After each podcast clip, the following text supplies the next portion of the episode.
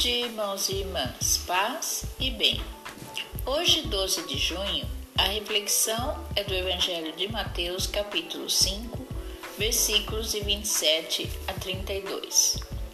Nesse Evangelho, uma das marcas principais é a coragem de ser radical. Mas isso não significa cortar as mãos fisicamente, mas deixar de fazer aquilo que nossas mãos causam escândalo aquilo que faça mal aos outros. A palavra de Deus nos abre uma série de exigências que tocam de forma muito especial o relacionamento entre o homem e a mulher. Nossos olhos levam tantas vezes às impurezas, ao julgamento, à condenação das pessoas, ao modo inadequado de entender a vida de cada uma delas. No mundo em que as pessoas se casam, divorciam, se casam-se, divorciam-se novamente, sabe-se lá quantas uniões possam experimentar em suas vidas.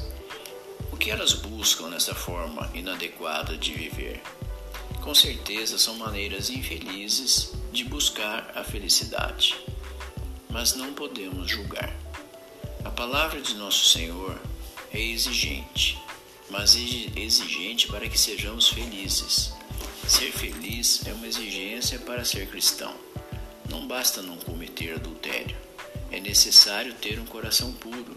É preciso cuidar para que nossos sentidos, como os olhos, ouvidos, a boca, sejam instrumentos para fazer o bem. Aqui também temos princípios para sermos felizes, realizados, completos como pessoas. Queremos ficar com as coisas fáceis ou estamos dispostos a buscar aquilo que é mais exigente?